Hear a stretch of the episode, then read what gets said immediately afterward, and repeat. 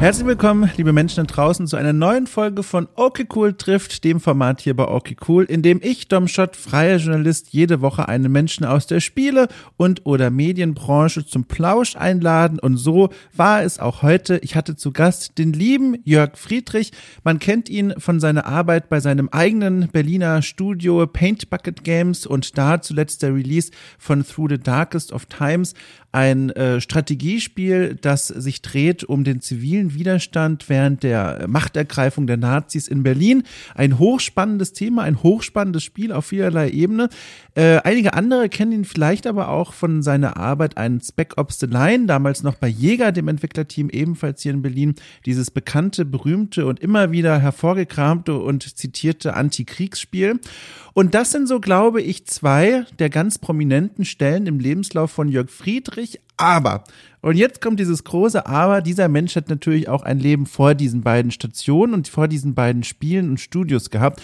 Und da war ich sehr gespannt, mehr davon zu erfahren. Ich kenne Jörg Friedrich persönlich. Ich habe ihn schon in vielen, vielen Interviews immer wieder sprechen dürfen. Ich spreche sehr gerne mit ihm. Es macht immer sehr viel Spaß. Man lernt immer sehr viel dazu. Es sind immer interessante Perspektiven, die er einbringen kann. Aber eine Sache oder ein großes Kapitel seines Lebens war mir immer unbekannt gewesen, nämlich, wo kommt er eigentlich her? Was hat er eigentlich gemacht vorher?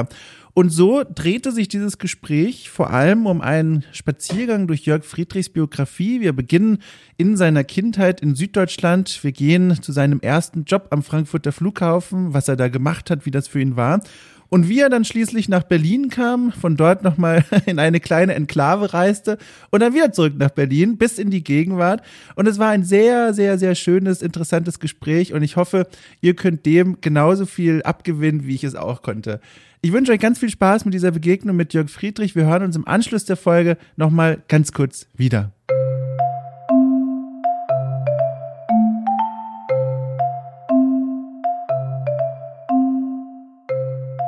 Habe gerade schon ein bisschen Herzrasen bekommen, weil dein, dein Mikro manchmal so kleine so, so, so Störgeräuschchen macht, weißt du? So, so, so flop, plop. Ja, ist das so? Aber gar nicht so schlimm, nur manchmal, bei, bei, bei so, bei Konsonanten vielleicht. Bei Konsonanten? Sag mal. ja, jetzt. Ach Gott, ich gebe auf. Komm. Es ist 17.37 Uhr. Ich habe ich hab keine Energie mehr. Ich lasse es jetzt einfach.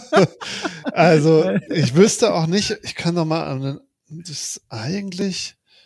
Naja, es, also es hilft auch nichts. Ich habe auch kein anderes. Ähm, Nein, das ist, aber das ja. bringt mich eigentlich mehr so, also ich versuche daraus so was Positives, also es ist auch gar nicht schlimm. Also das erstmal zuerst, fühl dich wohl, lehn dich zurück, das ist überhaupt nicht schlimm. Ähm, ich habe nur äh, heute ähm, mir wieder Gedanken gemacht und überlegt, das wäre so cool, wenn es dann, und so sieht es ja momentan ein bisschen aus, wenn man dann mal wieder meine Interviewpartner äh, und Partnerin persönlich besuchen kann. Darauf mhm. habe ich ja total Bock. Und stell dir mal vor, also jetzt würde ich vielleicht bei dir sitzen, weiß ich nicht, im Wohnzimmer oder so oder, oder im Büro, keine Ahnung, und dann würde ich da so richtig cooles Audio-Equipment hinlegen und sagen, so Jörg, jetzt haben wir hier mal ein Stündchen und wir müssen uns keine Sorgen um Technik machen. Das ist so ein kleiner Traum von mir. Das, das würde ich gern schaffen. Ja, das würde ich auch gern schaffen. Dass wir uns wieder besuchen können. Das wäre doch was. Würdest du denn in welches deiner deiner deiner Wohn also Wohnzimmer im wörtlichsten Sinne, also in deiner Wohnung, wo würdest du mich denn da hinsetzen? Wenn ich jetzt sagen würde, Jörg, ich bin jetzt hier, ich habe ein kleines Audio-Equipment im Rucksack, äh, brauche gar nicht viel Platz. Wo würdest du mich denn da hinsetzen? Dann äh, würden wir uns auf die äh, schon ins Wohnzimmer setzen. Schön. Wahrscheinlich an den Esstisch. Also bei uns, wir haben so ein Ess-Wohnzimmer kombiniert mit offener Ach, Küche ja. und so. Und ähm, da würden wir uns hinsetzen. Das ist das Wohnlichste. Eigentlich ist es ja sehr schön draußen, äh, wo ich wohne, Stimmt. aber mit Audio-Equipment ist das natürlich immer so ein bisschen suboptimal. Ähm, aber wenn wir rausgehen würden, würde ich sagen, lass uns an den See gehen, lass uns an den See setzen, äh, der hier oh. in der Nähe ist. Mhm. Ich erinnere mich, ich habe, also ohne dass du es jetzt natürlich äh, näher spezifizieren musst, aber ich habe Bilder gesehen, die mir auch zeigten, er wohnt nicht in Berlin Zentrum, ne? Ist schon, schon ein kleiner nee, Steinwurf raus. Ja, genau. Wir sind äh, vor etwas über einem Jahr nach Rand Berlin gezogen. Ach. Und ähm, sind jetzt wirklich in Laufnähe eines großen Sees. Also Berlin ist ja eh umgeben von Seen. Mhm. Ähm, eigentlich kann, ist es ja fast egal, wohin man da rauszieht. Man wohnt dann fast immer irgendwie nicht weit weg von einem See. und ähm, so ist das jetzt und es ist ein absoluter Traum. Ich liebe es. Es ist so schön. Es war die beste Entscheidung ever.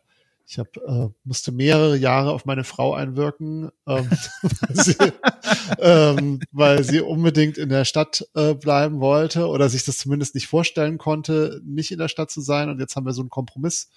Wir sind also in Rand-Berlin, aber wir haben eine sehr gute Verbindung in die City. Mhm. Und dann war eh Corona. Es war also wirklich, wir sind rausgezogen und hinter uns ist alles explodiert so ungefähr.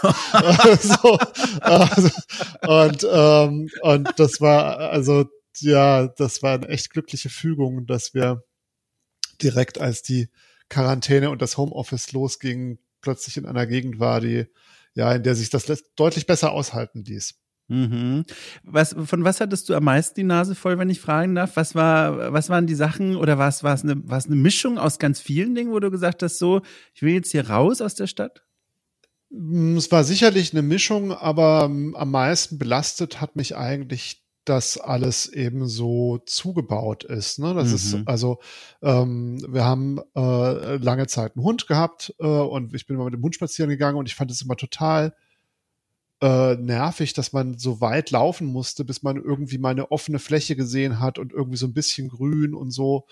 Ähm, und äh, das, ja, also ich merke halt auch einfach, wie gut mir das tut, irgendwo zu sein, wo ich ähm, ja, wo man einfach mal so eine weite Fläche vor sich hat und wo es nicht laut ist. Also wo man einfach keinen Verkehrslärm hört. Ähm, das hat mich tatsächlich echt gestresst am Ende, dauerhaft. Mhm. So. Mhm kann das sehr gut nachvollziehen. Ich habe letztens mit einer äh, mit einer Bekannten einen Spaziergang gemacht über die, über das Tempelhofer Feld hier in Berlin mhm. und das ist da bin ich gar nicht so oft, obwohl ich jetzt nur so ein paar äh, energiegeladene Steinwürfe davon wegwohne. Es ist wirklich nicht so weit, aber ähm, es ist jeder jedes Mal, wenn wir da drüber gelaufen sind, war das echt so ein boah das ist echt ein ganz anderes Sehgefühl, aber auch so ein Laufgefühl. Plötzlich hat man nicht mehr diese Häuserwände vor Augen. Und richtig schön war, ich bin ja Dorfkind, wenn man an einigen Stellen auf dem Tempelhofer Feld ähm, auf den Boden guckt, auf diesen Bodenbelag, dann ist der so ein bisschen aufgerissen, so ein bisschen kaputt und da gucken so Kieselsteinchen durch und ein bisschen Löwenzahn, keine Ahnung. Und das erinnerte mich auch sehr an meine Dorfkindheit und da habe ich direkt so ein wohliges Gefühl bekommen. Also da habe ich auch gemerkt, ui, also Berlin, also ne, viele Vorteile, vor allem wenn man kulturelle Veranstaltungen, wenn da mal was offen ist und so weiter, aber es zieht schon äh, Kraft, diese Stadt. Ja, absolut. Ja, das ist halt, also ich, wohne jetzt knapp 20 Jahre in Berlin und das war Boah. schon, ähm, oh, jetzt hat's doch geblinkt. Ähm, oh, oh, ist da was Schlimmes geblinkt? nee, nee, nicht schlimm. Äh, ich habe nur etwas nicht zugemacht, was Das dachte, sind so Sätze, so weißt du, die, die hört man ganz ungern, wenn man mit jemandem ein Gespräch führt über so Software, so, oh, da hat was geblinkt. Das ist so, wie wenn du im Flugzeug sitzt und die Ansage geht kurz an vom, vom Piloten und man hört nur dieses, oh, das sind so, das macht mich sehr nervös. ja, äh, nee, ist alles okay, äh, aber wie zur Hölle beende ich das jetzt hier? Nicht nur Fenster schließen, ich möchte, dass du weg bist, Programm. Oh Gott. Ja. Oh Gott. Moment, äh, bin sofort bei der wieder. Ja. Während du, während du den, den, das X äh, drückst, denke ich über die Zahl 20 nach. Das ist richtig lange, finde ich. 20 Jahre, bei mir sind es, glaube ich, sieben Jahre in Berlin, sieben oder acht Jahre und das fühlt sich schon an wie mindestens zwei Leben. Also wirklich. Und 20 Jahre, ich kann es mir nicht vorstellen. Ja, ähm, ja, und ich habe die Zeit, also ich äh, habe die Zeit auch sehr genossen und ich finde es ja auch immer noch cool. Ich mag die Stadt schon. Ähm, aber ich komme, also ich komme jetzt nicht vom, vom Dorf, aber ich komme aus der, aus einer nicht so großen Stadt. Und auf jeden Fall hatte ich immer, bin ich so aufgewachsen, ähm, dass ich immer viel Grün in der Nähe hatte. Und das hat mir jetzt am Ende doch wirklich gefehlt. Mhm. So, und ich wäre wär vielleicht auch innerhalb, also es gibt ja auch Ecken innerhalb Berlins, wo man dann näher am Grün ist, als jetzt da wo wir gewohnt haben. Aber innerhalb Berlins umziehen war ja auch, ist ja auch nicht einfach. Es ist ja einfach so teuer mhm. und total schwer, was zu finden. Und dann ist es fast leichter, am ähm, Stadtrand was zu finden. Ich habe, ich weiß nicht, ob du es gesehen hast. Ich liebäugel momentan so ein bisschen mit einem Umzug nach Hamburg. Und äh, habe mir heute mal wieder Wohnungsinterate angeguckt und habe ich eine Wohnung entdeckt. Rot von vorne bis hinten, sieht aus wie der Red Room aus Twin Peaks. Du gehst rein, also drei der vier Zimmer, oder nee, Quatsch, drei der vier Bilder natürlich, wer, wer bin ich denn? Drei der vier Bilder zeigte Räume, die komplett rot gestrichen sind. Also nicht nur der Boden war rot, sondern auch die Wände und die Decke. Und in einigen der Räumen sogar die, die Haushaltsgegenstände waren rot. Das war der Knaller. Sowas sehe ich dann, dann denke ich mir, oh, ich möchte ins Bett einfach nur mich zudecken und die Augen zumachen. ja, ja, also äh, so in der Art war meine erste Wohnung in Berlin, ähm, in die wir gezogen sind. Die, äh, das darf man überhaupt nicht erzählen, was die gekostet hat. Äh, die war, äh, das war in Prenzlauer Berg. Mhm. Ähm, in der in der Pappelallee, sehr schöne Gegend äh, eigentlich und ähm, und schöne Altbauwohnung, äh, groß und super billig. Kam aus Frankfurt und die Wohnung kostete einfach mal die Hälfte von dem, was wir in Frankfurt bezahlt haben und war doppelt so groß. Und ähm, und die war aber so scheußlich gestrichen in mit in, und zwar alle Räume in entweder orange oder pink oder beides im selben Raum. Und oh, ähm, eine Woche lang nichts anderes gemacht, als diese Wohnung immer wieder zu überstreichen, weil die, weil die Farbe auch so hartnäckig war und das kam dann immer durch und ich habe dann auch so Albträume davon von dieser Farbe bekommen. Es war echt, oh, ey, Horror. Äh, seitdem sind meine Wohnungen immer weiß.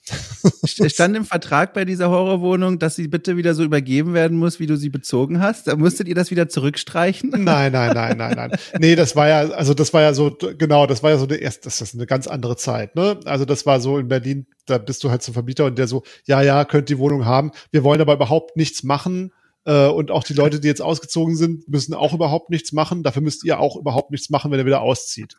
und so, okay, also fein. Dann ist Geil. das halt so, ja. Das ist ja super. Und, und jetzt, jetzt bin ich gespannt, weil jetzt habe ich, jetzt, jetzt kenne ich drei Stationen. Ich weiß Berlin natürlich jetzt aktuell, äh, mhm. dann Frankfurt hast du gesagt und davor ja. das kleine ähm, äh, Städtchen, Örtchen im Grünen. Jetzt, ich fange mal bei dem kleinen Städtchen, Örtchen im Grünen an, wo du aufgewachsen bist. Willst du verraten, wo oder wo grob das ist? Wie, wie kann ich mir das vorstellen, wie groß das alles war? Ja, ähm, ja, ist kein, ist kein Geheimnis. Also äh, ganz so klein war es dann auch nicht. Das ist Heilbronn am Neckar Ach, in, in Baden-Württemberg. Ja, klar. Äh, so zwischen Stuttgart und Heidelberg, ziemlich in der Mitte. Hat, ich glaube, inzwischen so 120.000 Einwohnerinnen mhm. oder so. Ähm, und ja, ist ähm, umgeben von Weinbergen ähm, und Wald äh, und ähm, ja, halt so eine mittel, mittelgroße, mittelkleine Stadt, äh, Industriestadt überwiegend. Audi sitzt da zum Beispiel und, ähm, und Lidl kommt daher. Mhm. Ähm, so an großen Arbeitgebern und ähm, ja, genau, so ein bisschen eine Arbeiterstadt eigentlich. Ähm, mhm. Ja.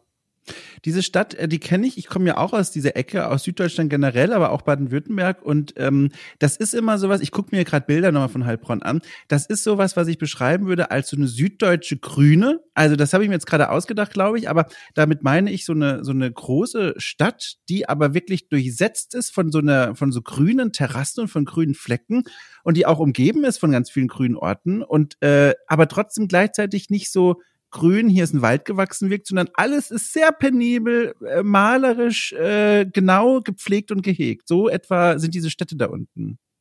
Ja, ja, das ist eine ganz gute Beschreibung, glaube ich, genau. Und mein, was halt der große Unterschied ist zu, zu Berlin und zum Norden ist, du siehst halt immer Berge. Also Berge ist über, auch übertrieben gesagt, aber du hast halt Weinberge. Ähm, halt, du hast halt äh, Höhenunterschiede, größere, ne? Und du hast halt diese Weinberge drumherum die ganze Zeit, genau. Ja, wirklich, wirklich eine schöne Ecke. Ist das, äh, du bist dann wahrscheinlich von dort nach Frankfurt gezogen, als es dann, es ist jetzt einfach nur eine Annahme, um es zu wissen, als es dann den ersten großen Meilenstein im Leben gab, volljährig und man zieht weg, um irgendwas zu machen. Genau, genau so war's, ja. Ähm, ich habe nach der, äh, ich habe nach der Schule ähm, mich selber so eingeschätzt, dass ich ich, äh, ich wollte nicht arbeiten. ich, nee, andersrum. Ich wollte nee andersrum. Ich wollte nicht studieren. Ach ich wollte ja, nicht gut. studieren, weil ich ähm, weil ich so ein bisschen äh, Sorge hatte, dass ich das nicht durchziehe. Mhm, mhm. ähm, ich war so ein bisschen Hallodri zu der Zeit und ähm, und wollte arbeiten und ähm, und habe dann überlegt, was ich was mich interessiert und eine Leidenschaft war immer damals und auch heute heute weniger, aber damals sehr äh, das Reisen. Also ich bin immer gern gereist und dann habe ich eine Ausbildung angefangen als Reisekaufmann. Mhm. Und ähm, als die zu Ende war, äh, hatte ich die Möglichkeit mit derselben Firma ähm, für dieselbe Firma nach Frankfurt an den Flughafen zu gehen. Und das fand ich extrem cool und spannend und interessant, am Flughafen zu arbeiten in Frankfurt. Und ähm, das habe ich dann gemacht. Genau, dann bin ich mit denen nach Frankfurt gegangen und habe da sieben Jahre, glaube ich, gearbeitet fast. Oder nee, stimmt nicht, fünf, fünf Jahre. Sieben Jahre waren es insgesamt. Ähm, genau. Aber wie, wie stelle ich mir das vor? Was hast du da genau gearbeitet dann? Ähm, ich habe Flüge verkauft. Ähm, Ach, also du war saßt in diesen kleinen, in diesen kleinen Glashäuschen ja, da in dem Flug. Ach, guck mal, diesen, das ist diesen, ja ein Ding. An diesen, an diesen kleinen Schaltern, genau. Also das war ja. so eine, das war eine ganz, das war ja so Mitte, Ende 90er. Mhm. Ähm, und da war, da gab es gerade einen Boom für Last Minute, also für Reisebüros generell. Es gab einen wahnsinnigen Reiseboom und es gab ähm, und es gab eben diese relativ neu ähm, relativ neu auftauchende Last-Minute-Segment, kann man sagen, mhm. ähm, wo eben ja einmal Reisen kurzfristig verkauft wurden und ähm, dann gab es immer diese, diesen Mythos, dass man ganz kurz vorher die, die Plätze in den Fliegern fast verschenkt würden, damit sie nicht leer bleiben. Was also, war nicht so? Nee, das ist, äh, ist Quatsch, aber das war, hielt sich sehr hartnäckig und, ähm, und davon hat, es gab eben so eine ganze, so einen ganzen Teil der Branche, der, die davon profitiert haben und die Tickets verkauft haben. Und wir waren so ein bisschen spezialisiert, äh, die Firma, bei der ich gearbeitet habe, war spezialisiert auf, ähm, auf Flugreisen, also auf Linienflüge insbesondere.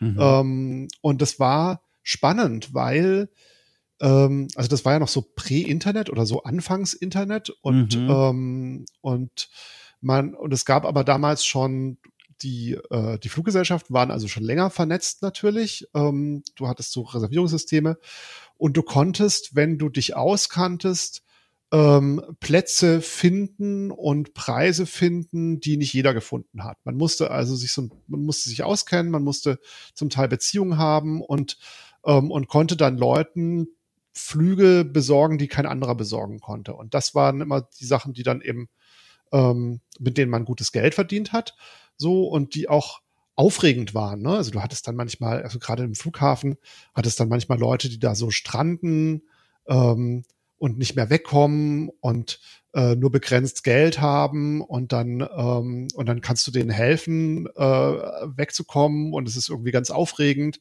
ähm, weil äh, eigentlich alles voll ist, weil weil Sommerferien sind oder so und alles viel zu teuer und dann ähm, und dann kennst du da aber jemanden oder weißt was, wo man gucken kann und dann guckt man eine Weile und, und, und spekuliert drauf, dass vielleicht was frei wird und kann denen dann was anbieten und so. Das ist, ähm, das war schon cool. Also das war, äh, das war nicht schlecht, hat, hat auch Spaß gemacht.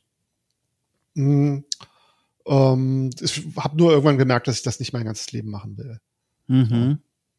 War das so ein, diese Momente, die höre ich immer wieder von, von Leuten, wenn sie über ihren Beruf sprechen oder einen alten Beruf sprechen. Und da gibt's immer so zwei verschiedene Arten, wie diese Momente stattgefunden haben. Es war entweder dieses Schleichen über Monate, Wochen, merkte man, irgendwas ist falsch hier. Und dann kommt der Moment der Erkenntnis, ich muss meinen Job wechseln. Oder es gibt die Menschen, die wachen tatsächlich früh morgens auf und sagen, ich muss hier raus. Es geht nicht mehr. Wo, wo, in welcher dieser Schubladen warst du denn gelegen? Ähm, also ich glaube, es war schon ein schleichender Prozess. Es gab einfach ähm, bestimmte Sachen, die mich gestresst haben, mhm. auch wieder. Also es ist halt, ähm, das ist halt total krass, in so einem Flughafen zu arbeiten. Ähm, du musst dir vorstellen, du sitzt da, das war ja noch im Terminal 1, Halle B zum Teil, weiß ich noch, in der, in der Mitte. Das und cool. das ist, wenn du den Frankfurter Flughafen kennst, also das Terminal 1 ähm, ist ein riesiger Raum im Prinzip. Mhm. Ein gigantischer Raum. Da sind eigentlich, also das ist zwar nochmal unterteilt in ABC, aber eigentlich hängen die alle zusammen. Und ähm, durch diesen Raum gehen zigtausende Leute und halten sich immer gleichzeitig zigtausende Leute auf. Und wenn du, du sitzt da so mittendrin an so einem Schalter und bist von allen Seiten aus ansprechbar und du hast noch Telefone vor dir, die ständig klingeln können.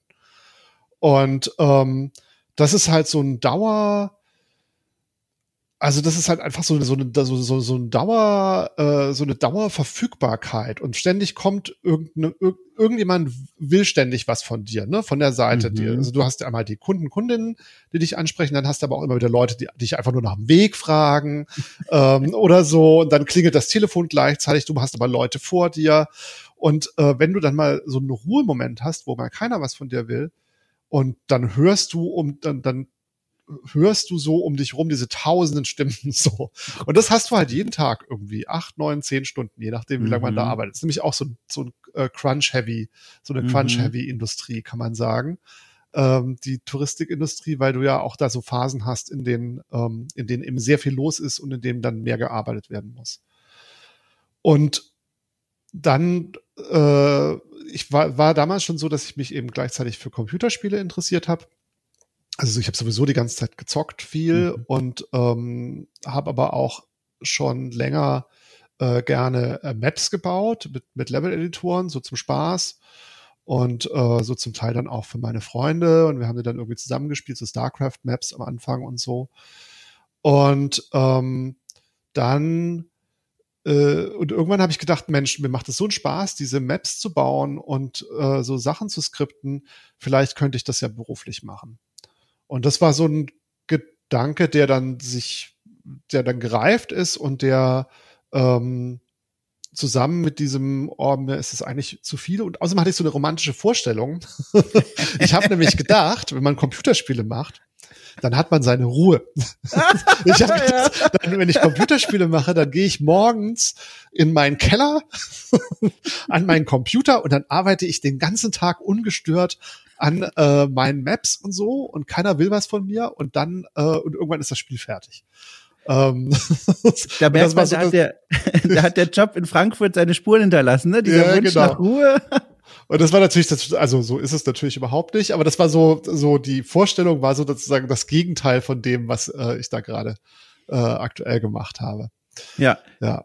Genau. Und, und, das heißt, wir, wir, sind dann jetzt so wahrscheinlich, als du dann dein, dein, deine Kündigung auf den Tisch gelegt hast, Ende der 90er oder so? 2000, äh, 2001. 2001. Ähm, so, ja. und, und, und dann sagt man sich, äh, also war es dann klar, wenn man was mit Spiele vielleicht machen möchte, es muss, muss nach Berlin gehen oder war das einfach so ein, weiß ich nicht, Befreiungsschlag von Frankfurt und Süddeutschland weg, wegzukommen? Ähm, eigentlich, ehrlich gesagt, war ich damals gar nicht so scharf auf Berlin. Mhm. Ähm, ich war ein paar Mal in Berlin gewesen. Ich fand das aber nie so toll. Mir war es zu groß und, äh, und zu laut und so und zu dreckig. Und ich dachte irgendwie, also es war jetzt nicht meine Traumstadt. Ja. Und ähm, der Grund war die Games Academy. Ähm, ah. ich habe damals eine Ausbildung gemacht dann an der Games Academy, weil ich eben dachte, ich will in diese Industrie und ich, äh, ich kann zwar Maps bauen und so, aber ich bin ja nicht professionell und ich hätte auch nicht gewusst, wie ich mich jetzt bewerben soll und das wäre, glaube ich, auch schwierig gewesen. Und ähm, dann bin ich an die Games Academy und habe da eine Ausbildung gemacht als äh, Programmierer, äh, Game Programmer nannte sich das. Mhm. Und ähm, über zwei Jahre, genau. Und das war so mein, mein Eintrittstor in die, in die Industrie dann auch. Krass. Also in die Games-Industrie. Weil, Warte, ähm, ja, ja, ja, entschuldige, ja. Nee, bitte, ja. Genau, weil, weil ich dann einfach, äh, also so, äh, ich dann ja einmal äh, professioneller geworden bin und auch ganz und dann hat mich ein Dozent direkt äh, geheiert. Ähm, der Jochen Hammer für Desperados 2. Ach, so ja. kommt das langsam alles zusammen. Das ist ja spannend. Das ist ja spannend. Hast du denn äh, in dem Studium, äh, wie gesagt, zwei Jahre ist ja auch eine Zeit, äh, war das total von, von, von vorne bis hinten genau dein Ding oder gab es dazwischen dann doch nochmal Zweifel, ob, ob du vielleicht mit dem Tourismus da, weiß ich nicht, was hinter dir gelassen hast, wo du eigentlich doch äh, ein bisschen was vermisst dran? Ähm, jein, also äh, ich, der, der ich habe bei dem Studiengang, ich habe hab ja äh, Programmieren gelernt und das war schon so eine richtig, äh, das ist schon, war eine solide Ausbildung mit äh, C und, ähm, und bis in die Tiefen. Mhm. Und das habe ich ziemlich schnell gemerkt, dass mir, dass mir das nicht liegt. Also, dass ich zwar grundsätzlich eine äh, technische, technisch interessiert bin und irgendwie gerne so ein bisschen Skripte und auch gerne so ein bisschen programmiere, aber eigentlich war das Programmieren für mich immer Mittel zum Zweck. Ich wollte eigentlich Gameplay machen und ich wollte eigentlich, ähm, eigentlich wollte ich auch immer gerne Geschichten erzählen durch meine Spiele. Und, ähm, und Programmieren war eben ein Werkzeug, um das machen zu können. Aber Programmieren aus sich heraus hat mich nicht interessiert. Und ich hatte dann auch keinen, im Gegensatz zu meinen äh, Mitstudenten, das waren tatsächlich alles Männer damals, ähm, hat mich, ja, habe ich, hatte ich nicht die Ambitionen, jetzt äh, technische Probleme lösen zu wollen unbedingt, sondern es war eben immer nur äh, Werkzeug. Und da, von daher wusste ich nach dem Studium, dass ich nicht Programmierer werden möchte, ähm, ja. sondern, äh, sondern im Bereich, im, im, im Designbereich, in, der auch technisch sein kann, aber eben nicht äh, dediziert Programmierer. So. Und von daher waren halt bestimmte äh, Teile des Studiums für mich ziemlich quälend, weil ich dann trotzdem da durch musste und, ähm, und das halt bestehen musste und das dann auch irgendwie geschafft habe. Ähm, auch mit viel Hilfe von meinen lieben Mitstudenten, aber ähm, aber genau, aber es war trotzdem cool. Also äh, es war schon klar, dass ich in diese in diese Branche will und so. Ja, das, ja und, und das ist ja dann gelungen und du, das ist ja total krass. Und dann heiert dich hier der Dozent und sagt so, Desperados 2. Kannst du dich noch erinnern, wie, wie du da, weiß ich nicht, der erste Tag, als du in diese riesengroßen, so stell ich es mir einfach mal vor, Hallen gegangen bist, in denen diese begabten Menschen zusammensaßen, um Desperados 2 zu machen. Weißt du noch, was da so, was du da so für Eindrücke hattest, was dir da so im Kopf herumging, so in den ersten Tagen, wo du da angefangen hast? Ja, ähm, also so ungefähr. Also ich weiß, dass ich, ich war super enthusiastisch und, ähm, und habe mich wahnsinnig gefreut, da arbeiten zu dürfen und an diesem Projekt arbeiten zu dürfen. Das war auch genau mein Ding. Ich habe Desperados 1 geliebt und, ähm, und auch die Aufgaben, die ich bekommen habe, waren so, war halt so 100 Prozent meins, weil, ähm, und ja, genau, also ich war einfach total äh, gespannt, ähm, wer die Leute da sind und, ähm, und wie das gemacht wird und was ich da, äh, was man da mitnehmen kann. Äh, so, das war schon sehr cool. Es war allerdings wieder ein Kulturschock, denn äh, Desperados entstand, Desperados 2 ist entstanden bei Spellbound ähm, mhm. in Kehl am Rhein. Kennst du das auch? Ich glaube, es kenne ich von Ralf Adams Geschichten. Der ja. hat doch, glaube ich, auch seine Fingerchen im Spiel gehabt bei diesen Desperado-Spielen, bei den ja. ersten beiden. Kann das sein? Ja, ja. zumindest beim ersten, beim zweiten war er, kam er auch ein bisschen, aber äh, nicht so viel. Aber ja, mh. ja, genau. Also Kehl am Rhein ist ein 10.000 Einwohner Städtchen. ähm, am Rhein eben, äh, direkt auf der anderen Seite von, äh, von äh, Straßburg. Mhm. Und ich, ja. Ja.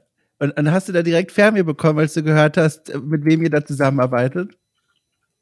Ähm, was meinst du jetzt? Ach Moment, du bist dann da wieder hingezogen oder was? Ja, na klar.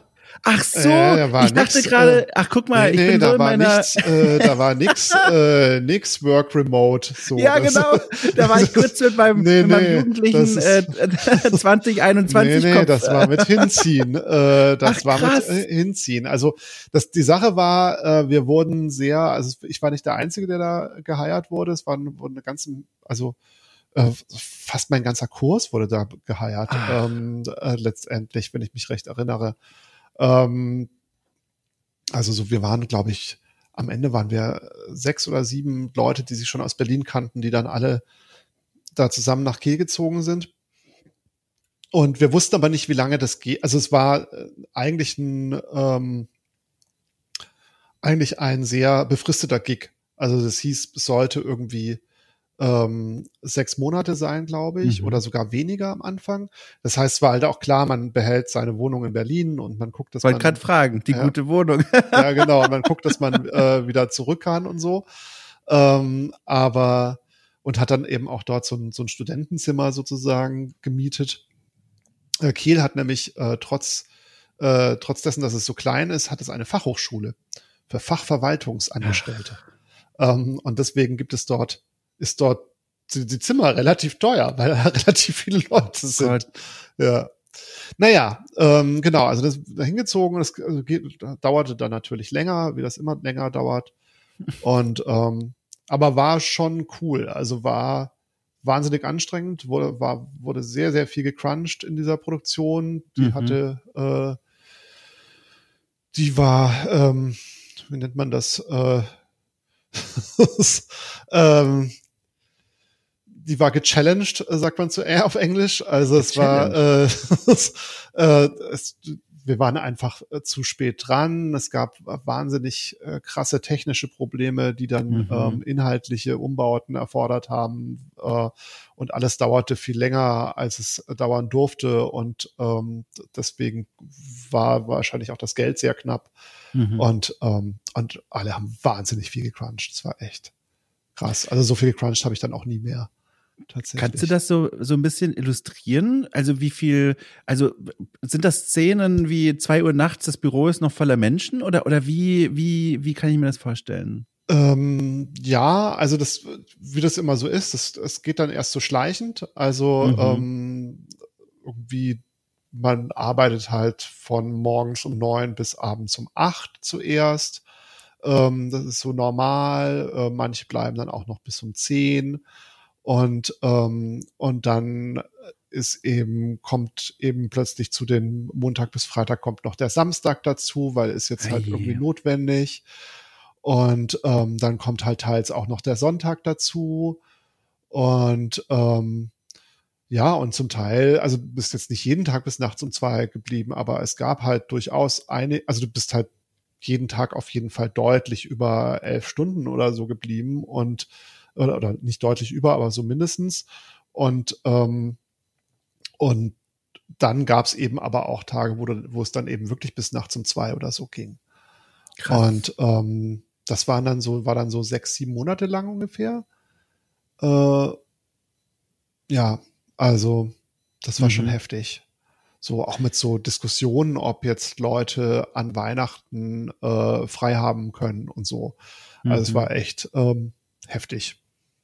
Hat dich da dein, du hattest ja berichtet, äh, dass der Enthusiasmus am Anfang ganz schön stark war. Hat dich der da durchgeholfen und du hast dann quasi so in der Rückschau erstmal gemerkt, was da eigentlich so abging? Oder war diese, diese Crunch-Phase dann für dich auch schon so ein Enthusiasmus-Wellenbrecher, wo du gemerkt hast, so, boah, also Spielentwicklung ja. ist schon, haut schon rein hier. Nee, es war tatsächlich so, dass der Enthusiasmus mich da durchgetragen hat. Also, ja. und ich auch so das Gefühl hatte, ja, das muss jetzt halt sein. Das ist jetzt halt so. Es mhm. äh, haben, äh, hat man ja auch vorher schon drüber gehört und, und von gelesen und dann, dann wollte man sich ja auch profilieren.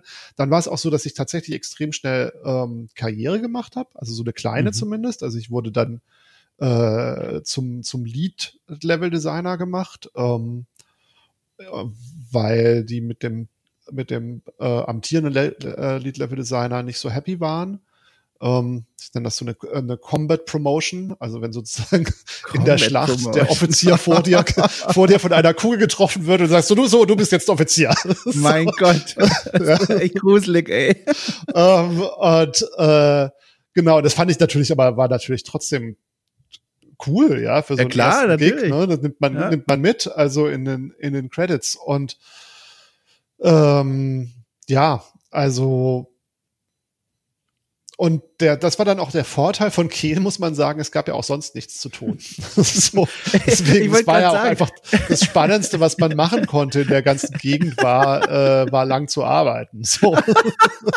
da waren die, oh also, oh Gott. zumindest die Leute aus Kehl, die Leute, die gerade aus Kehl zuhören. Also, ja, ne, ist, ist, ist natürlich eine Momentaufnahme von damals, ne, kann alles anders sein. Aber ich muss dir auch ein bisschen zustimmen, war nie dort, aber ich habe, während du erzählt hast, so wie so, wie so ein kleiner Fernsehfilm hier Bilder von Kehl angeguckt und schon klein. Also es passt auf so ein Foto drauf komplett.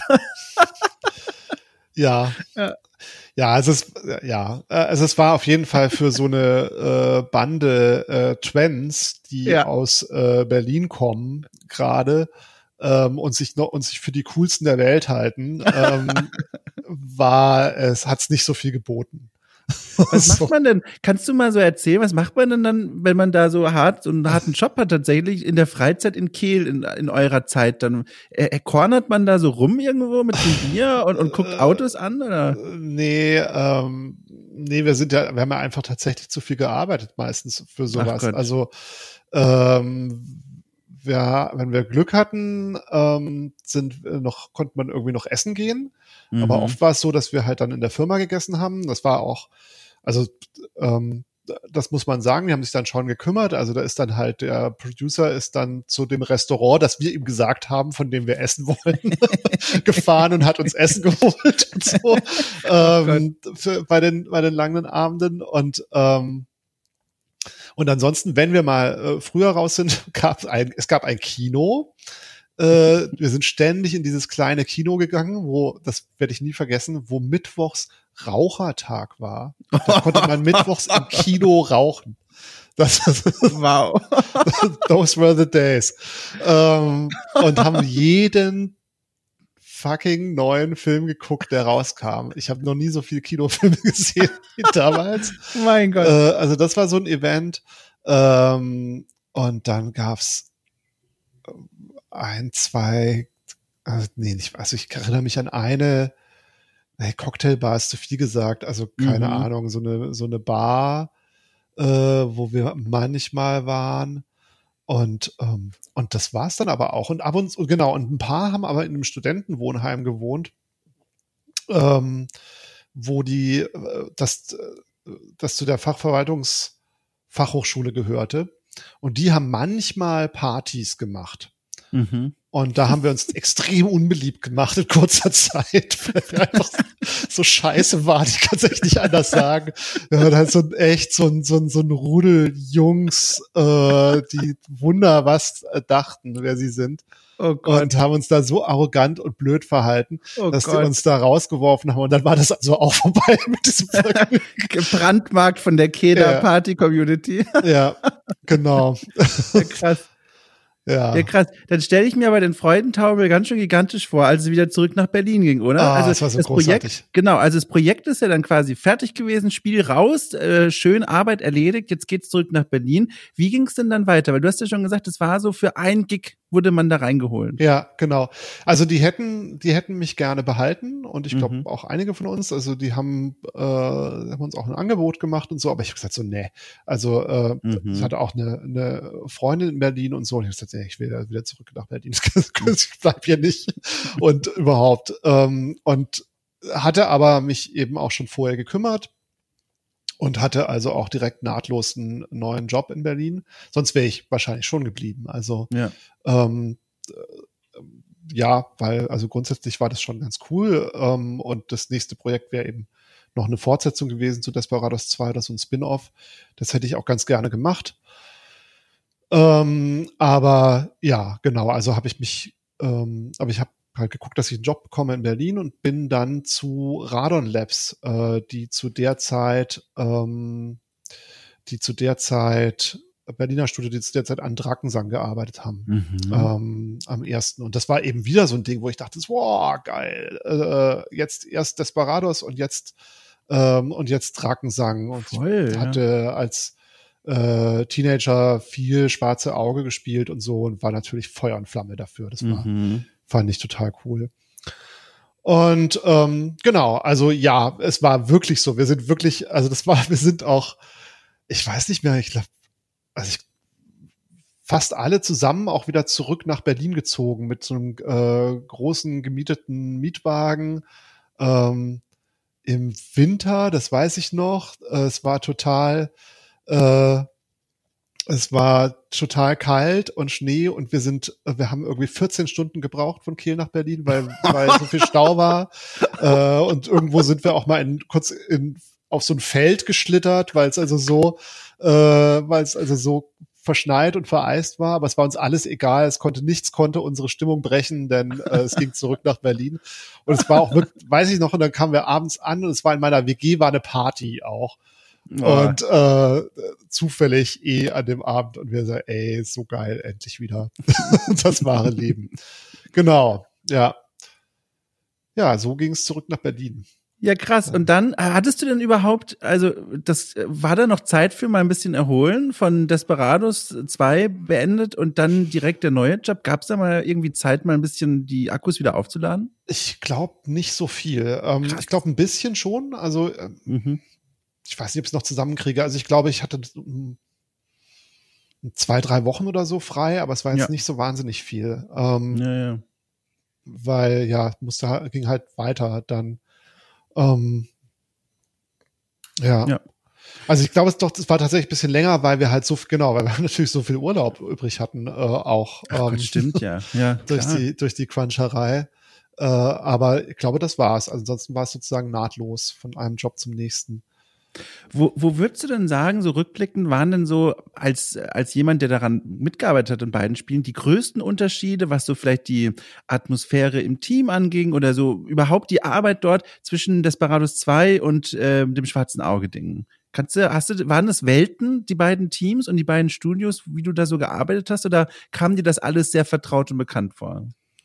Nee, es war sehr unterschiedlich. Ähm, ja. es, war, es war ganz anders. Also ähm, Desperados 2, trotz allem, äh, trotz, trotz dieser ganzen äh, Schwierigkeiten, die es da in der Produktion gab, ähm, war trotzdem hatte ich immer den Eindruck ziemlich gut organisiert. Ähm, also und es war es war auch also wie man das jetzt findet, ist nochmal eine andere Sache und ob ich das ich glaube so mit mit Abstand würde ich das trotzdem nicht so machen, aber es war mhm. sozusagen, es war, es war sehr hierarchisch zum Beispiel. Also es war, ja. gab immer diese ganz klare Struktur, Lead hier, äh, Producer obendrauf, ähm, gab feste, ähm, es gab feste Abläufe, wenn man etwas haben, wenn, wenn man irgendwas haben wollte, was programmiert werden musste, dann gab es da also so äh, ja, so eine Art Formular, das ausgefüllt werden musste mit einer Beschreibung und dann wurde das also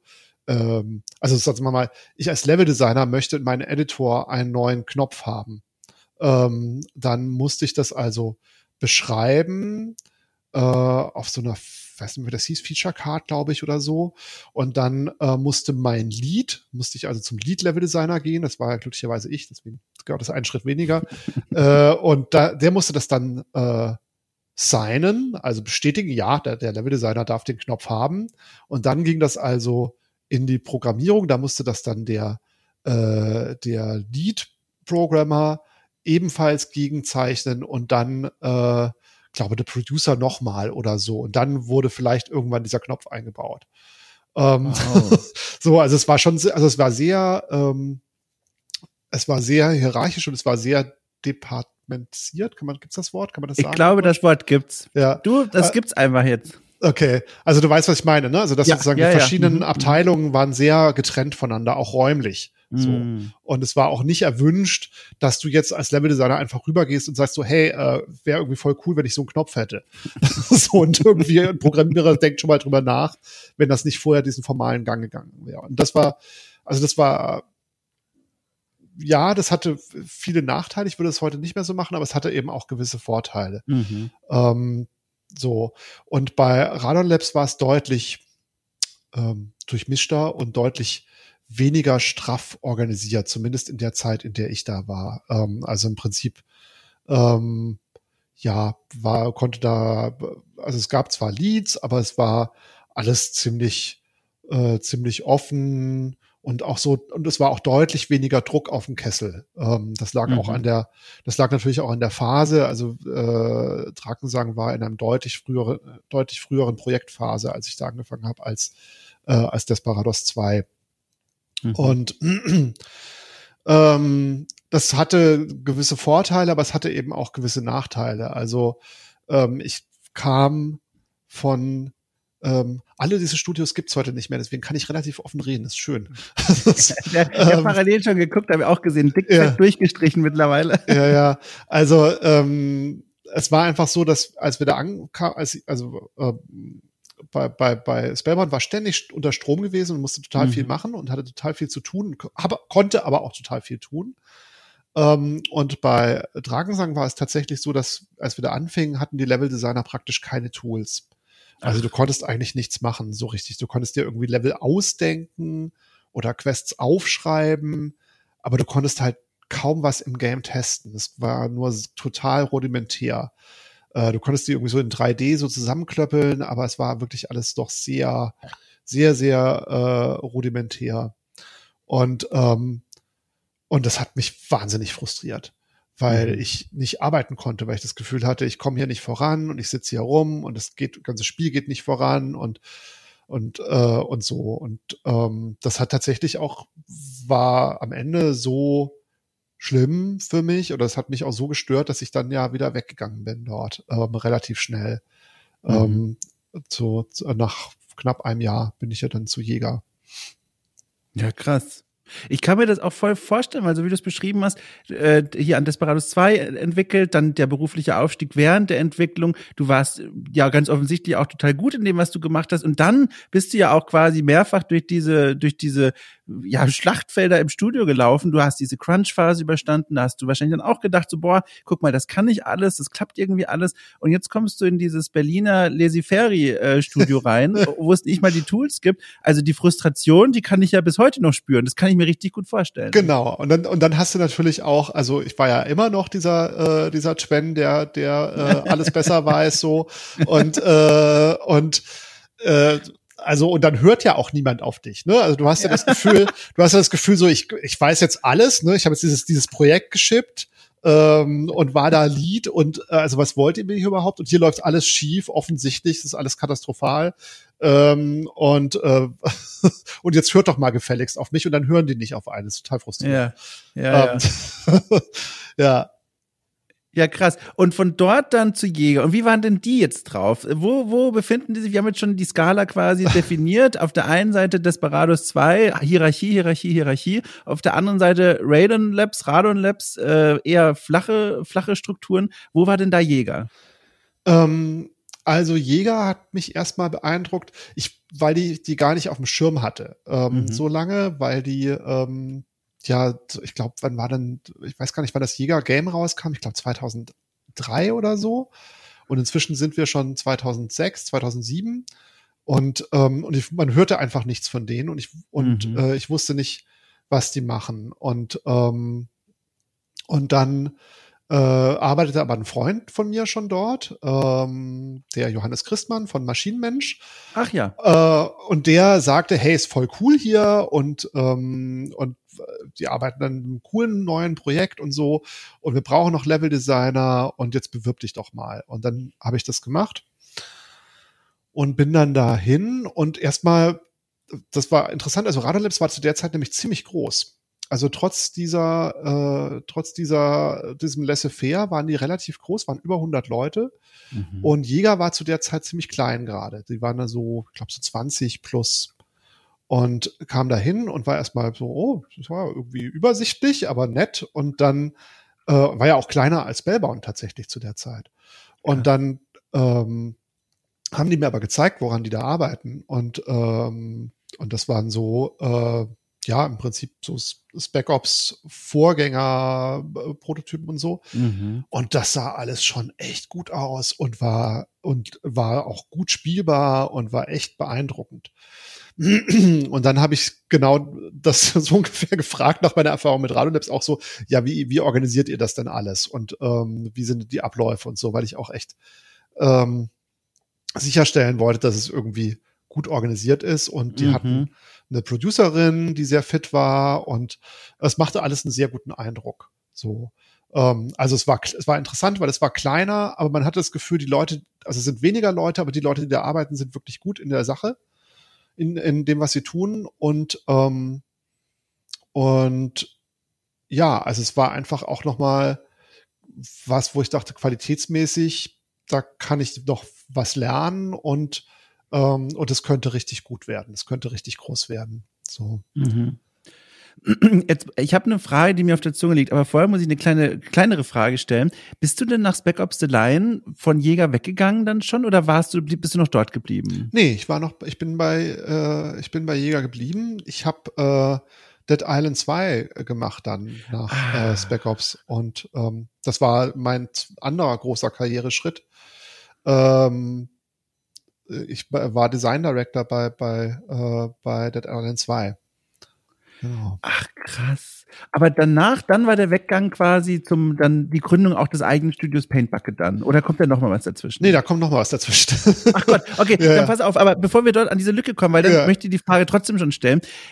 Wenn ich so dein, dein Spieleportfolio dann so angucke, Spec Ops The Line, also wir kennen sie ja alle, das Antikriegsspiel, ähm, das war ja im Grunde so das erste schon vordergründig auch politisches Spiel, das wirklich auch so in diese Richtung eine Aussage mitbringt. Und wenn man jetzt die Spiele anguckt, die du heute entwickelst, der kleine Vorgriff, ne, bei Paint Bucket Games, da strengt sich mir einfach die Frage auf, wenn ich mir diese Biografie so anhöre und angucke, hat dich diese Zeit bei Jäger als Entwickler politisiert oder hattest du ohnehin sowieso schon die ganzen Jahre davor irgendwie, weiß ich nicht, warst du sowieso schon ein hochpolitischer Mensch, der überlegt hat, naja, Spiele könnten sich ja auch mal in diese Richtung wenden? Also ich war schon immer ein hochpolitischer Mensch. Ähm, mhm. Ähm, also meine Mutter erzählt mir immer die Geschichte, dass ich anscheinend irgendwie mit zehn Jahren angefangen habe, Spiegel zu lesen. Ich kann mich nicht mehr so daran erinnern, aber es so, war wohl so. Ja. Und, ähm, und auch eben in der Schule schon immer politisch diskutiert habe und ja. immer sehr, sehr politisch war. Und äh, ich habe aber die äh, meine ähm, meine politische Haltung und mein politisches Interesse nicht zusammengebracht mit mit Games machen. Das war mhm. für mich mhm. was anderes irgendwie. Das war halt, äh, das waren zwei getrennte Dinge. Und ähm, ja, also bei Spec Ops hat sich das das erste Mal vermischt. Wobei das ja auch nicht unbedingt von mir ausging oder so. Ich ja. war da sogar am Anfang ein bisschen äh, skeptisch, ob das funktionieren kann. Ähm, aber ja, also Spec Ops war auf jeden Fall insofern ein Augenöffner, als ich dann gesehen habe, okay, das kann man machen und das ist auch gut, das zu machen. So. Mhm. Verstehe. Ja, ich finde das total spannend. Also dieser, dieser Weg und dann Dead Island 2 auch ein Spiel, das man ja, das man ja kennt, dass das ein Begriff ist. Und von dort dann, sagst du, gibt es noch eine Station, das heißt, die befand sich dann wohl außerhalb von Jäger. Genau. Also, genau, also Dead Island 2 hat ja kein so schönes Ende genommen. Also das ja, war ja dann so, dass ähm, die äh, Deep Silver und Jäger beschlossen haben, getrennte Wege zu gehen und Deep Silver dann, das war ja ihr oder ist ihr äh, Franchise, ist ja auch mhm. immer noch in Entwicklung äh, wohl irgendwo, Dead Island 2. Mhm. ähm, die haben das dann äh, äh, wieder an sich genommen und, ähm, und Jäger hatte halt von heute auf morgen die Situation, dass sie im Prinzip dann gesamtes AAA-Team hatte, was äh, kein Projekt hatte. Mhm. Und ähm, dessen Design Director ich war. Und äh, zu dem Zeitpunkt war ich schon neun Jahre bei Jäger. Krass. So, und, ähm, und hatte dann eben überlegt, ähm, also ich, also ich mochte und mag Jäger noch heute. Also es ist wirklich äh, eins mhm. meiner liebsten Studios. Ich bin total gut befreundet auch mit den mit mit Leuten dort und ähm, mag auch die die Gründer sehr gerne. Und ähm, aber es war dann halt auch einfach so, dass ich dachte, dass ich, also einmal habe ich an mir selber gezweifelt natürlich, also weil wenn du, äh, wenn halt so ein Projekt scheitert und das nimmt man als Scheitern wahr, äh, auf jeden Fall, egal was die Gründe jetzt im Detail sind und ob man da jetzt im Detail was dafür kann. Und dann in so einer exponierten Position, also ähm, als als äh, Director, ähm, da zweifelt man schon an sich selbst. Und da mhm. zweifelt man auch so dran, hm, also bin ich eigentlich, also kann ich das eigentlich wirklich oder ähm, oder habe ich jetzt halt, bin ich jetzt halt schon so lange in der Firma, dass ich sozusagen automatisch Karriere mache oder mhm. ähm, und ähm, ich wollte es dann auch so ein bisschen wissen und ähm, habe mich dann mal so kreuz und quer beworben und ähm, da, letztendlich war es dann aber auch wieder so, dass ein Freund von mir äh, wo arbeitete und mir das dann empfohlen hat und gesagt hat, und ähm, was die gemacht haben, hat mich interessiert. Das war Sandbox, ähm, Sandbox Interactive. Mhm. Ähm, das sind die Albion Online-Macher, auch in ah, Berlin. Ja. Mhm. Und das war natürlich auch ein Pluspunkt, zwar immer noch in Berlin. Und die suchten jemand, der ihnen so eine äh, die Design Strukturen aufbaut mit auch vor allem rund ums Leveldesign. Für Game Design hat jemand, der sehr, sehr gut war, aber der war auch mehr als ausgelastet und, äh, und, ähm, und die suchten jemand, der sich im Prinzip ums, ums Leveldesign kümmert. und, ähm, und auch nochmal so eine andere Perspektive reinbringt ins Design, glaube ich, und auch in ihre Produktion. Und äh, was mich an denen interessiert hat, war erstens, es war ein MMO. Ähm, mhm. Das habe ich noch nie gemacht und das fand ich spannend. Ähm, wobei und, und Dead Island 2 auch so eine, so starke Multiplayer-Ausrichtung hatte, aber mhm. ähm, naja. Und, und sie hatten keinen Publisher.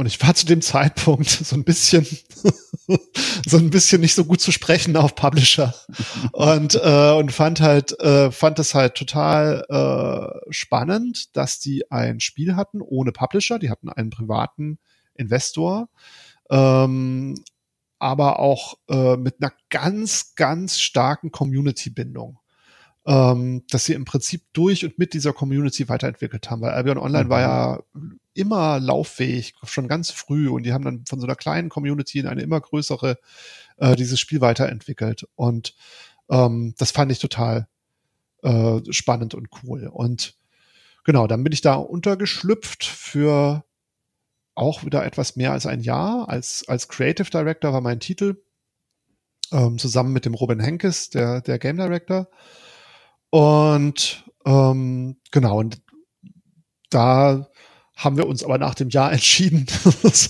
das nicht mehr fortzusetzen. Und es war halt auch schon so, also ich fand das alles total spannend, aber, ähm, aber es war halt auch nicht mein Game. Ja. So. Ja. Mhm. Und, ähm, äh, und das war dann der Moment, das war 2016, das war der Moment, wo ich gesagt habe, so und jetzt, weil die Idee, was eigenes zu machen, die hatte ich schon lange. Also die mm. hatte ich schon auch während Spec Ops und und eigentlich auch davor auch schon. Ähm, also ich weiß, dass ich mit dem, mit dem Johannes Christmann ähm, schon Ideen hatte, 2007, 2008 oder so, was eigenes zu machen und so. Das ist dann immer wieder, haben wir immer wieder sein gelassen oder ich auch immer wieder sein gelassen. Und zwar mir dann doch immer, ich habe mich dann nicht getraut und ich habe dann immer gedacht, ah, ich muss aber noch was lernen und so. Und, hm. und ähm, genau, und das war dann der Punkt, wo ich gesagt habe, so, okay, jetzt oder nie. Also jetzt ähm, möchte ich was machen. Und das war ähm, das war dann die Geburtsstunde von Through the Darkest of Times eigentlich. Ja. Und das ist ja, also kaum, man kann ja kaum weiter weg sein von Albion Online.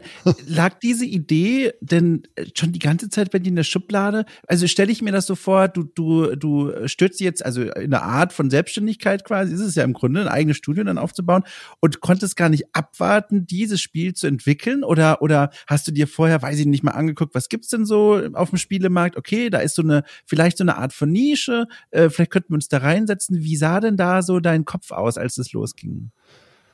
Ähm, also ich, äh, ich, ich kam vom Spiel her immer. Ähm, mhm. Also wie das sozusagen gemacht wurde, so ähnlich wie beim Programmieren. Das die ganze mhm. Selbstständigkeit und so ist immer ein, ein, ein Werkzeug eigentlich eher, um ein Spiel zu machen, als dass ich jetzt gerne selbstständig bin und mir dann überlege, äh, was für Spiele möchte ich denn machen.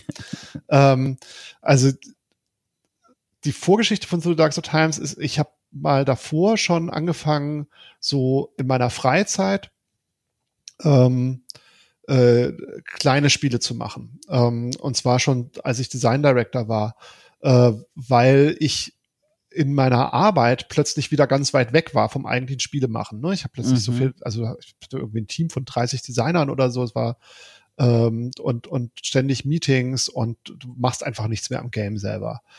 Und äh, das habe ich so vermisst, dass ich angefangen habe, äh, kleine Spiele zu machen. Da gab so eine, es gab, gab so eine Challenge damals im Netz, die hieß äh, One Game per Month. One Game Ach, Month, glaube ich. Ja, klar, ja. Mhm. Ähm, und das habe ich gemacht dann. Also ein, ein kleines Spiel im Monat so.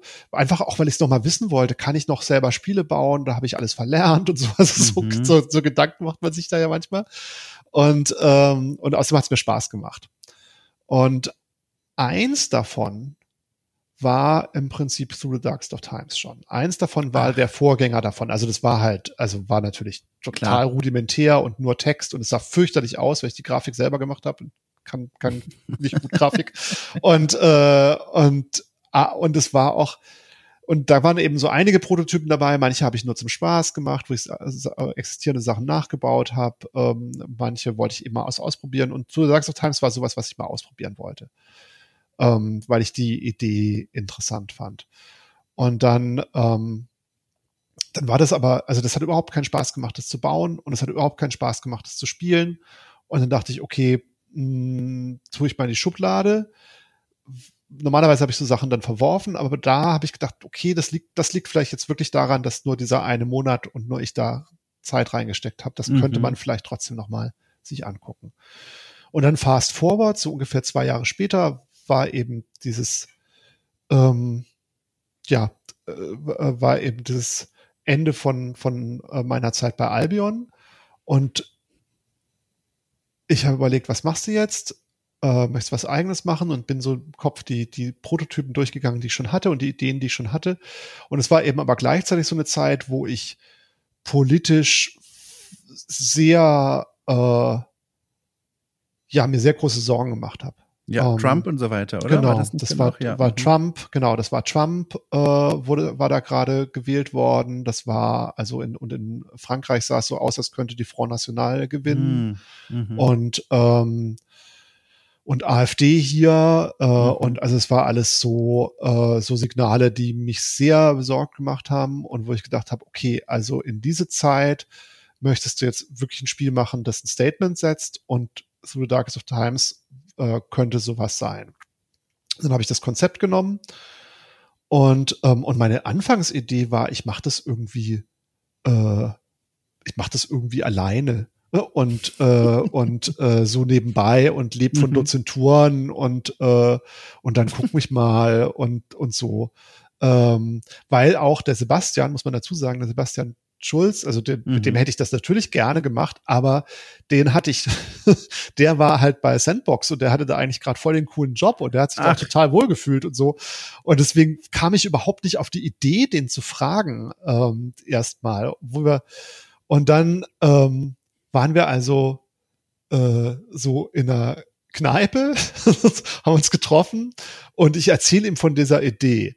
Und, ähm, und er so, ja, das ist ja voll cool. Das ist ja voll cool. Ja, zeig mal. Und dann hatte ich irgendwie meinen Laptop dabei, und dann habe ich ihm das Konzept nochmal gezeigt. und er so, das ist ja voll cool. Das ist ja voll cool. Ja, äh, ja, ähm, ich so, ja, jetzt brauche ich halt noch irgendwie, ich brauche halt noch irgendwo Art oder so. Jetzt brauche ich noch irgendwie so, so einen Freelance-Artist, der mir was macht und dann kann ich was dazu kaufen und er so, und so hä, was? Das mach ich? Das mache ich ja wohl, ist ja klar. so, und, ähm, und das, und ich so, hey, bist du sicher? Und du hast doch irgendwie voll viel Arbeit und so. Und er so, nee, ist voll geil, habe ich voll Bock drauf, mache ich. Und, ähm, und so ging das los und er hat dann auch echt äh, äh, dann schnell angefangen und hat dann eben diesen, wir haben dann diesen Charakter, also diesen Prototyp von damals, den konnte man nicht weiterbauen, weil das war auch mhm. irgendwie eine kleine Engine, sondern ich habe dann komplett von vorne angefangen. Ich habe mir auch Unity beigebracht. Ich konnte kein Unity Ach. zu der Zeit. Ähm, deswegen, also, ne, und ähm, und dann habe ich in Unity erstmal diesen Character Editor gebaut, der so ein bisschen das ist, was auch dann nachher im Game war, mhm. so, aber ganz grob. Und, äh, und also machte mir das Spaß, so als Idee, diese Charakter schon mal pro prozedural zu erstellen. Es hat halt mhm. irgendwie dieser Welt sofort so ein Leben gegeben, wenn du plötzlich so äh, Hans Schuster, äh, mhm. Handwerker, äh, Anarchist 38, so, das hat sofort so Bilder im Kopf produziert. Und, ähm, und Sebastian hat eben diese, diesen Charakter, diese Charakter gezeichnet dazu und eben in einer, in einer Weise, die, die dann modular sein musste, damit das Prozedur, damit die prozedural erstellt werden können. Und von da ging es dann so weiter. Dann bin ich, genau, also, und das war wirklich so, also es waren lauter so Zufälle bei Through the Dark Time. Es war wirklich, ähm, also ich glaube ja nicht an Schicksal oder so, aber das ist, war wirklich so, hat sich's angefühlt, ne? Also so, erst Sebastian, ja klar, mache ich, und dann treffe ich den äh, Johannes äh, Christmann mhm. wieder mal. Und ich hatte auch, also ich hatte immer dann schon so ein bisschen neidisch auf die geguckt. Die saßen damals noch im, im alten Saftladen, dann war ja. so ganz klein mit so zehn Leuten. Ich dachte, oh, das ist ja so cool. Und dann hat man da so ein, so ein Workspace und andere Leute und trefft den jo äh, Johannes. Ähm, und sag so, erzähl ihm so, was er vorhat und er so, ja, willst du einen Saftladen einziehen? Und ich so, wie willst du einen Saftladen einziehen? Habt ihr Platz? Weil, ja, nee, wir ziehen um in eine größere Location, da gibt's dann Plätze. Wahnsinn. Und äh, ich so, ja klar, geil, cool. Und dann saß ich da, das war irgendwie im November oder so, und im Januar saß ich im Saftladen. Und, Mega. und werkelte an Two Dogs of Time. Das war echt, äh, das war echt ein Traum so. Es war echt cool. Richtig schön. Ja, und Traum und cool. Also die Geschichte ist ja bekannt, wie es dann weiterging, aber das Spiel war ja auch erfolgreich, hat viele auch äh, Auszeichnungen bekommen, viel Lob auch. Äh, und also die Geschichte ging ja gut aus. Das ist ja, ja richtig toll. Richtig ja. toll. Übrigens, da kann ich ein kleines, also ich wollte schon sagen, da kann ich Grüße ausrichten, aber das ist eigentlich falsch. Ich habe diese Woche, Anfang dieser Woche, einen Vortrag halten dürfen ähm, vor, also um es einfach zu sagen oder um um um es jetzt nicht unnötig zu verkomplizieren, vor einer Gruppe von Seniorinnen und Senioren. Mhm. Und äh, da ging es darum, diesen Menschen mal zu erklären, ähm, was was machen denn Spiele so heute? Was was können die denn so? Wofür werden die so benutzt so? Ähm, um denen mal eine Übersicht zu geben, wo das Medium mittlerweile so ist. Und das äh, war sehr spannend, weil ich habe denen natürlich auch Through the Darkest of Times gezeigt und gesagt, guck mal hier, äh, solche Spiele gibt's auch. Und da ging so eine Mischung aus Raunen und, und Beeindrucktheit und äh, ganz vielen starken emotionalen Gefühlen durch den Raum. Dieses Spiel hat da eine ganz schöne Resonanz ausgelöst und die waren allesamt sehr, sehr beeindruckt von diesem Spiel. Das wollte ich einfach mal weitergeben, weil ich mir dachte, ich höre dich jetzt sowieso. Also äh, ne, äh, Hut ab quasi in deren Namen. Danke, schön. Ja. ja, genau. Und jetzt äh, die Zukunft, ne? Ich habe ja schon gelesen, The Darkest Files ist ein, ein Spiel, das äh, jetzt irgendwo, weiß ich nicht, Entwicklung, wahrscheinlich frühe Entwicklungsphase oder, oder sogar schon weiter ist. Ne? Also ein Spiel, äh, das äh, sich dreht um einen Anwalt, der in der Nachkriegsbundesrepublik NS-Verbrechen aufklärt. Ist das schon, kann man das schon anfassen quasi? Äh, kann man leider noch nicht anfassen. Es okay, ist immer ja. noch sehr früh. Ähm, wir haben im Moment also wir, aber wir fangen jetzt jeden Moment an. Ach, wir scharren mit den, wir scharren mit den Füßen. Es ist wirklich ähm, genau. Ähm, das, äh, ja, also das, wir haben, wir sind so ein bisschen Opfer unseres eigenen Erfolges. Also wir hatten, wir hatten einfach äh, das Glück äh, als als Studio dann äh, so auf der Landkarte erschienen zu sein, dass wir ähm, ja, dass wir, dass wir äh, Aufträge bekommen haben, die mhm. wir, die so gut waren, dass wir sie nicht ablehnen können. mhm. ähm, eins davon ist, ähm, das ist auch schon bekannt ist, dass wir an Beholder 3 arbeiten. Mhm. Ähm, als ein äh, ursprünglich russisches Spiel über einen fiktiven Überwachungsstaat. Mhm. Ähm, und das macht also auch wahnsinnig Spaß. Daran arbeiten wir. Und ähm, aber The Darkest Files geht auch bald los. Voll toll, voll toll. Das heißt spannende Zukunft, ne? Spannende Zukunft, aber auch spannende Vergangenheit. Und es war richtig, also es war richtig, es fühlte sich an, als wären wir beide wandern gewesen. Wir haben uns hingesetzt am Anfang bei dem See, ne, in unserer Wunschvorstellung und sind dann mal richtig schön durch Deutschland und durch deine Lebensstation gelaufen. Ich fand das sehr spannend. Ich fand das viel, also vielen Dank, dass du mich da mal so mitgenommen hast. Es war wirklich sehr aufschlussreich. Ja, gerne. Ja, also da ging auch die Zeit schnell rum, muss ich sagen. Bin ein bisschen erschrocken, äh, aber aber aber wir sind, wir haben die Geschichte quasi beendet von Anfang bis Ende. Da bleibt mir nur zu sagen, riesengroßes Dankeschön für die Offenheit, für die Anekdoten, für die kleine Zeitreise. Es war toll. Ja, ja, danke gerne. Freut mich immer. und sobald, ich sag's dir schon, sobald ich dann dieses Audio-Equipment zusammen habe und die Welt es wieder zulässt, dann komme ich an diesen See und dann machen wir eine Folge Okay, cool trifft wieder. Und dann holen wir das nach. Ja, gerne. Das machen wir auf jeden Fall. Ja, sehr schön. Ja, cool. Dann winke ich dir zu, ne? Wir, wir sehen uns, wir hören uns, wann immer es passieren möge. Und bis dahin wünsche ich dir einfach alles Gute. Danke ebenso. Tschüss. Tschüss.